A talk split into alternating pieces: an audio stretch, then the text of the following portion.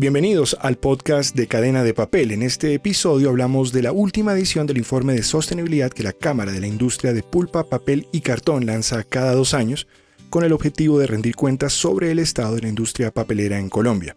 En esta oportunidad nos acompaña Isabel Cristina Riveros, ella es la directora de la Cámara de la Industria de Pulpa, Papel y Cartón de la Asociación Nacional de Industriales ANDI. Empecemos.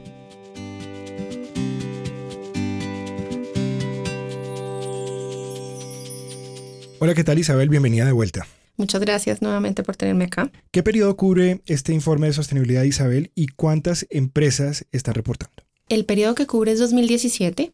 Nosotros como sector papelero y empresas afiliadas a la Cámara decidimos que este informe se presentaría cada dos años. Entonces el primer informe lo hicimos con una versión 2015 donde recogíamos un recuento histórico de, de 2010 sobre qué es el sector papelero colombiano en materia de sostenibilidad. Recordemos que la sostenibilidad tiene tres aristas. Por una parte está la parte económica, por la otra está la parte social y la otra es la ambiental. Entonces lo que hace es reportar y recoger bajo la metodología GRI, que es una metodología para la presentación de estos informes de sostenibilidad.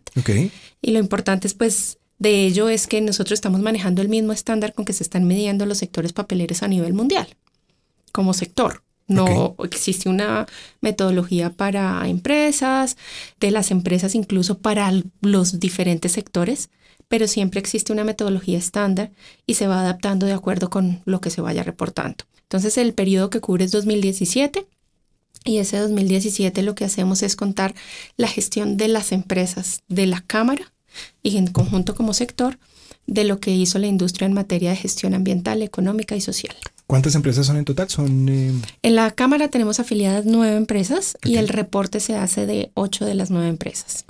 Isabel, ¿qué significa que la industria papelera, que la cadena de papel se haya alineado con los objetivos de desarrollo sostenible planteados por la Organización de las Naciones Unidas, por la ONU? Bueno, aquí lo más importante resaltar es que cuando se decide esto en las Naciones Unidas están diciendo vamos a luchar contra la pobreza, acabar con la pobreza, a cuidar el planeta, entonces a cuidar las especies, la flora, la fauna, la tierra en general, todos los recursos y a garantizar la paz y prosperidad para las personas. ¿Qué estamos diciendo en el fondo? Si el mundo decidió esta tendencia, ¿por qué nos vamos a alejar nosotros de, estos objetivos? Y por ello decidimos trabajar en cinco grandes áreas, agrupando nuestra gestión. Por una parte, proteger los bosques y promover el reciclaje. En eso se eh, está trabajando agresivamente, ya vamos a ver un poquito de eso más adelante. Así es. También tenemos en, en, un proceso productivo limpio y eficiente, no es solamente que el proceso sea limpio en el sentido de que se usen los recursos como se deben usar, sino lo más importante es la eficiencia también de esos recursos en, en el uso, crear valor para diferentes consumidores y para los clientes también cuidar de los colaboradores. Algo un poquito de esa sostenibilidad social de la que también hablaremos un poquito más adelante. Exactamente, y contribuir al desarrollo social y económico del país. Cuando estamos hablando de la parte social, no solamente estamos hablando de lo que se hace con, los, con las personas de influencia o con las personas que tienen alguna necesidad en particular. Esto va desde los colaboradores, los clientes, todas las relaciones que puedan haber con personas están cubiertos lo social y en ello pues trabajamos tanto con proveedores, clientes, los mismos eh, funcionarios o empleados de las empresas y, mm, y con cualquier sector de influencia. Isabel, venimos de un 2017 difícil en términos macroeconómicos, eh, apenas un crecimiento del PIB del 2% e incluso un descenso en el nivel de producción manufacturera importante. En medio de, estas, de estos vientos agitados, ¿cómo le fue al sector papelero en Colombia? Bueno, este sector está en la parte de empaques, digamos que muy relacionado con el crecimiento de la economía, incluso para papeles suaves y papel de imprenta. Sobre todo se ve más el vínculo con papel de empaques porque en la medida que crecen los otros sectores, este sector crece. No obstante de tener un, un año de incertidumbre donde estuvo todo muy quieto en el último trimestre, una reactivación, pero en general fue un buen año para el sector y lo cual implicó una cosa muy importante que es un crecimiento en, el, en un 24% de las exportaciones del sector, que fueron destinadas a países latinoamericanos principalmente, Centroamérica y Latinoamérica, Perú, Ecuador y países centroamericanos, como también fue importante para la producción que creció un 3%, un punto por encima de lo que creció la economía en el país. O sea que nos fue bien. Nos fue bien comparado con el incluso con el sector industrial, que el año pasado tuvo un comportamiento negativo. 87% de la producción, dice el informe de sostenibilidad, eh, se vendió en Colombia. ¿Qué significa eso? Nosotros, digamos que abastecemos la mayor parte de las necesidades de consumo del sector papelero colombiano. Tenemos, eh, que eso es muy importante porque eh, aún así estamos destinando algunos excedentes para exportación. Pero ¿por qué no alcanzamos el 100%? Podríamos decirlo, porque nosotros no tenemos producción de papeles de algunas clases como el papel periódico, que es importado. Del resto, eh, la producción se está abasteciendo, o el mercado nacional mejor, se está abasteciendo con producción nacional. Isabel, hay mucha desinformación respecto eh, al uso del papel. La cadena de papel desde ya hace eh, varios años viene implementando una campaña pedagógica y de relaciones públicas para realmente combatir de alguna manera esta desinformación. ¿Qué siente usted? ¿Que han cambiado los clientes de alguna manera, los clientes de la industria, sus mensajes con respecto al uso del papel o nos queda un trayecto largo por recorrer en ese camino? Estamos partiendo de un mensaje muy fuerte donde el papel está asociado a deforestación y a efectos ambientales nocivos. Eh, tal vez porque la industria ha pecado por, por estar callada y no contar lo que realmente hace en su gestión ambiental, social y económica. Por esta razón, nosotros decidimos empezar esta campaña. Creo que hemos dado pasos importantes y se han cambiado mensajes, pero aún así nos queda mucho camino por, por avanzar y por ello es importante seguir trabajando en que no exista una relación directa entre el consumo de papel o la preferencia por el papel y, asociarlo con efectos ambientales. Porque como lo hemos mencionado, y creo que en una versión anterior lo contamos, nosotros hacemos una gestión tanto de los recursos, el más importante, la fibra, que viene del reciclado del bagazo de caña, así como de la madera que proviene de plantaciones forestales certificadas en manejo responsable. Y por esta razón, y así hacemos uso de los otros recursos también, una gestión que busca la eficiencia en el uso, que implica producir más con menor uso de recursos, pero cuando hay producción, hacer toda la gestión para que el efecto ambiental no se dé de la manera que, se piensa. ¿Cómo está Colombia? ¿Qué lugar ocupa en la producción de papel y cartón a nivel global, a nivel regional, Isabel? A nivel regional representamos el 6%. Somos pequeños. Somos muy pequeños. Nosotros tenemos unos grandes competidores en la región. Son Brasil, Chile, incluso Argentina tiene producción de papel en la región. A partir de, ellos también producen a partir de madera y mucho más que nosotros. Y en el mundo somos el 0.3%, somos aún más pequeños. Allí están jugando China, Estados Unidos, Europa, un país importante en su producción, España, los países nórdicos, Canadá, con toda la producción pues, de, papeles a partir del proceso mecánico que es el que se utiliza para la producción de, de papel periódico y que por las características mismas de la fibra, pues su producción se concentra en el norte del mundo, parte nórdica pequeños, pero tenemos muy buenos índices. Por lo menos eso refleja el informe de sostenibilidad. Veíamos, por ejemplo, cómo hay en términos de eficiencia mucho que contar. Por ejemplo, en el uso del agua, hay un 7,23% en la utilización de agua por tonelada, ¿cierto? Pero energía también muestra grandes resultados, casi 18,3%. Emisiones también, en las, ya vamos a andar un poquito en esto, las emisiones se han reducido en un 4,6% y los residuos, la utilización de residuos ha aumentado su eficiencia en un 68%. Incluso una reducción dramática si vemos las cifras 2010-2017 en el uso de combustibles eh, fósiles, casi una reducción del 87,5%. O sea, esto realmente nos indica que la cadena de papel viene avanzando el camino de la sostenibilidad, Isabel. Así es. No solamente es la búsqueda por el, menor consumo de un recurso, sino se mira la eficiencia de ese uso de ese recurso. Entonces, todo lo estamos midiendo en, en, los comparativos de 2010 a 2017. Y esos comparativos los estamos midiendo en materia de consumo por tonelada producida, para que sean unidades comparables. Con lo cual, como lo mencionabas, ¿qué es lo que pasa? Estamos captando menos agua, utilizando menos agua para producir papel. Y esto implica que hemos alcanzado una eficiencia. Por consiguiente, como lo mencionabas, hemos reducido el consumo en 7.23%. O sea, por, ejemplo, energía también estamos usando mucha menos. Estamos también contaminando, digamos, menos o eh, generando gases de efecto invernadero en una menor porción.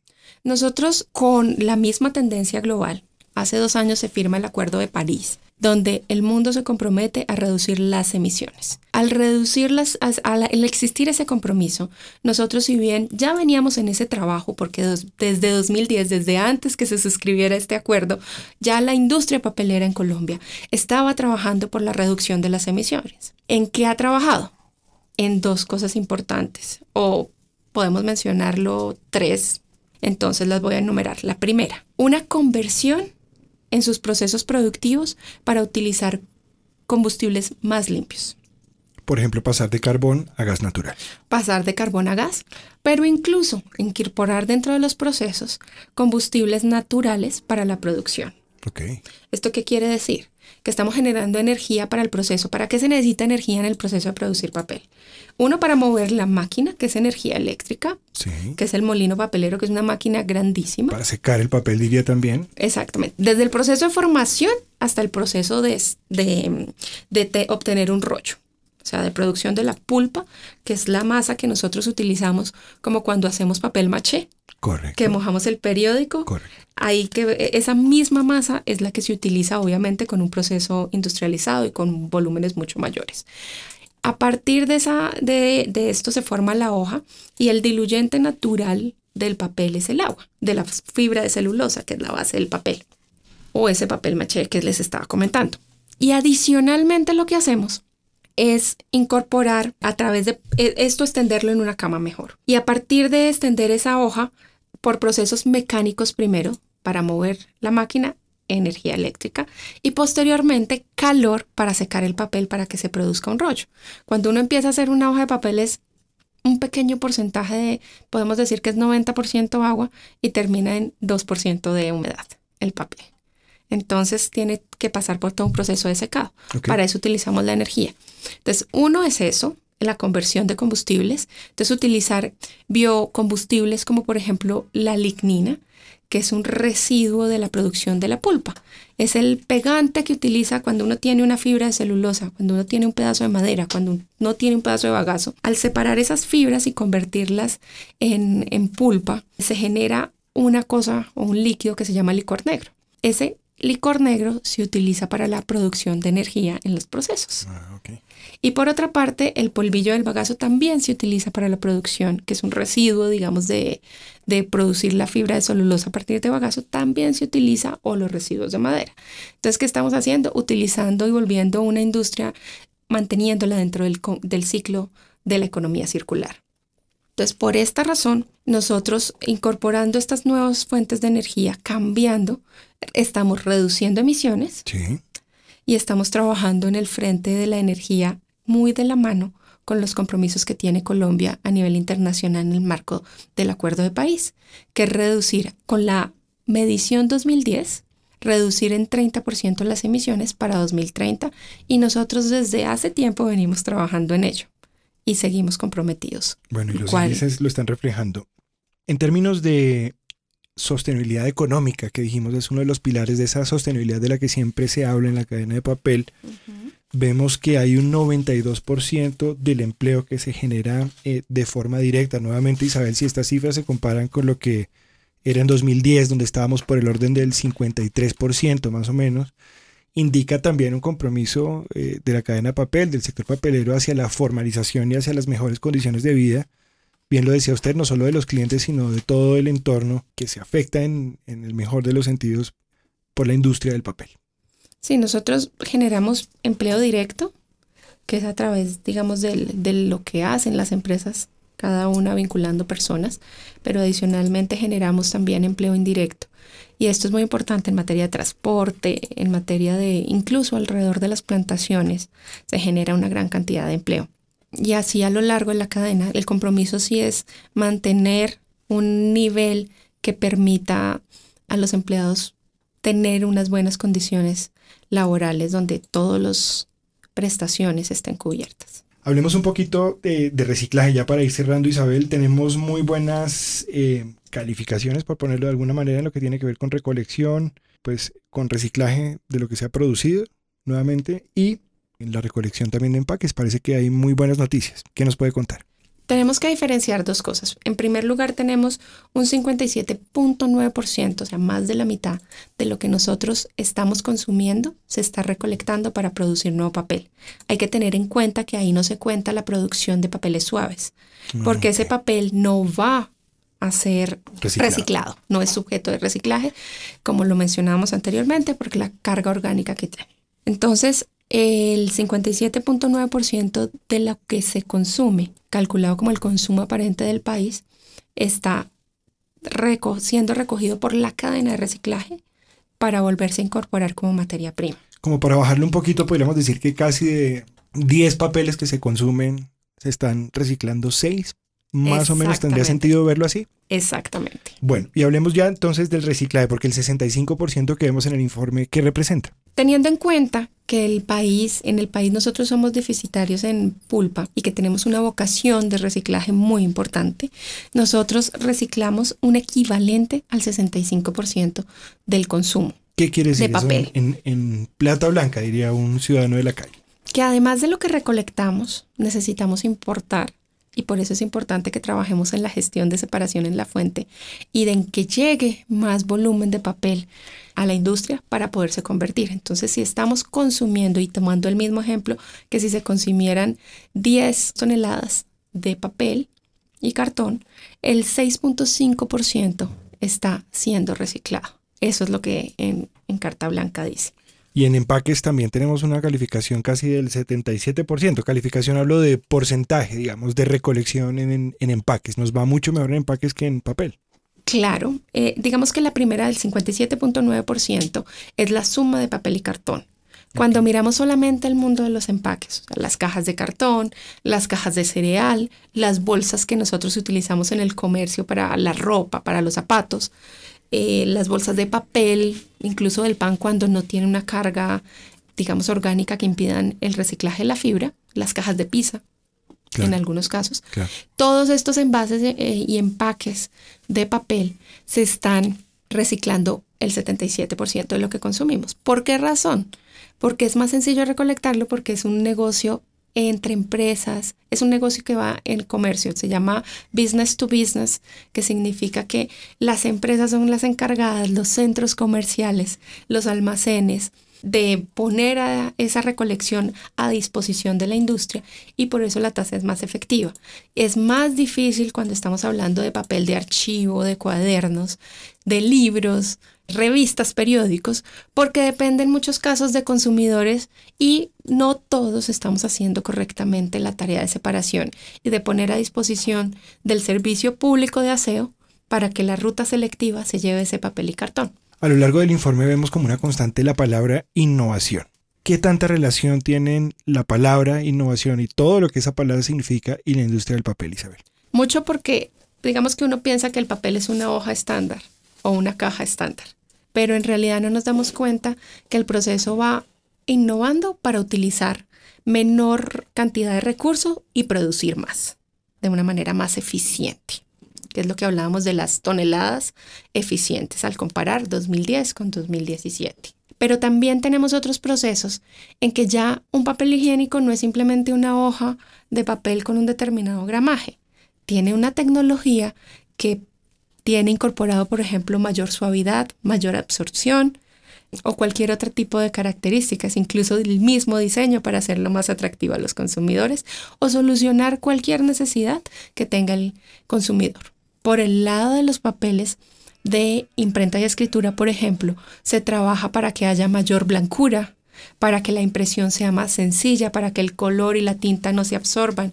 el que nosotros podamos imprimir por cara y cara del papel lleva implícito un proceso tecnológico, porque normalmente si el papel no tiene una característica puntual, nosotros lo que terminamos teniendo es imprimiendo por un lado y teniendo por el otro lado toda la tinta pasada y no podemos leer ni por uno ni por otro. Y adicionalmente en empaques se trabaja para hacer diseños.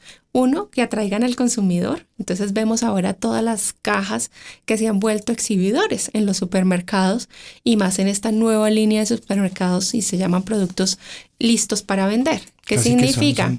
Es cortar la caja y ya el producto está exhibido. Se convierte en un exhibidor. Así que la misma caja es el stand, ¿no? Exactamente, y sobre todo en estas nuevas líneas de supermercados un poco más pequeños, con unos precios diferentes o, que están llegando a los consumidores, pero también incluso para, para las grandes superficies, para diferenciar el producto en el stand, para generar marca y visibilidad del producto también se están utilizando. Entonces el diseño no va simplemente en hacer una caja que tiene que utilizar una cantidad de pulpa óptima para que resista el peso.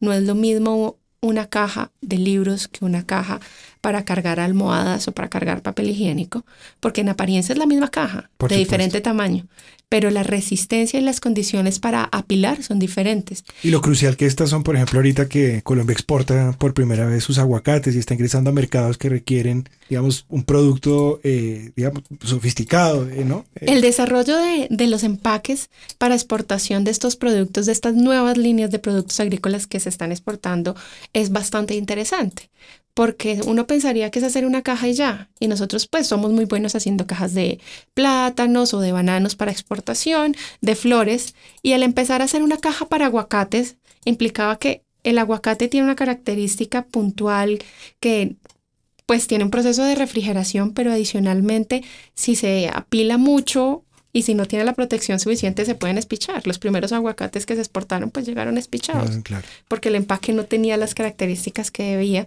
y, y, no es acogerse simplemente a un producto que tenga poca fibra sino que sea eficiente, que utilice la cantidad de fibra justa, que proteja realmente contra las condiciones a las que se va a ver expuesto. Entonces la piña, por ejemplo, que cuando se exportó tenía que permitir que la humedad que guarda la piña fluyera sin dañar la caja y todo esto tiene desarrollo tecnológico. Entonces, el proceso de la innovación es está, una constante. Es una constante y está ahí presente para atender las necesidades de los consumidores y clientes. Isabel, ya con esta publicación del informe de sostenibilidad tiene usted una mejor perspectiva de dónde viene y a dónde va la industria papelera. Unos comentarios de cierre a modo de, a modo de balance em, sobre lo que han sido estos siete años de información y de datos que se recopilan en este informe. ¿Qué podemos decir? Que, por, que, que estamos midiendo un sector, que estamos contando su radiografía desde hace siete años, que pueden encontrar información de cómo el sector papelero le está aportando al país en la generación de empleo, en la generación de riqueza, de valor. También, incluso en las zonas más apartadas, esa generación de empleo es muy importante y empleo de calidad. ¿Qué quiere decir esto? Con todos los requisitos de, de ley y no informal. Por otra parte, estamos trabajando de, de, la mano con la cadena de valor y de pronto no hablamos mucho de la parte social en el materia de lo que trabajamos con proveedores y unos proveedores muy importantes para la cadena de, del papel son los recicladores de oficio. Pero no se preocupe, usted tiene, bueno que lo mencione, pero esté tranquila que, que bastante hemos hablado de los recicladores. Entonces, estamos hacia adelante siguiendo trabajando de la mano con los actores en materia social, con las personas que trabajan para el sector. Y adicionalmente en lo ambiental, somos una industria que se caracteriza por buscar la excelencia en materia de uso de recursos, por buscar esa eficiencia en la tonelada producida y en cada uno del uso de los, de los recursos que utilizamos. Y vamos a seguir hacia adelante con esa misma tendencia. Eso podría ser la forma de resumir que estamos comprometidos con el país, que queremos seguir avanzando y que la invitación es, a partir del conocimiento de esta nueva radiografía, que ya tuvimos una en el 2015 y con esta nueva del 2017, se podrán dar cuenta que el papel es un producto que tiene unas características muy bonitas, proviene de una fuente renovable, es reciclable y además biodegradable. Gracias Isabel.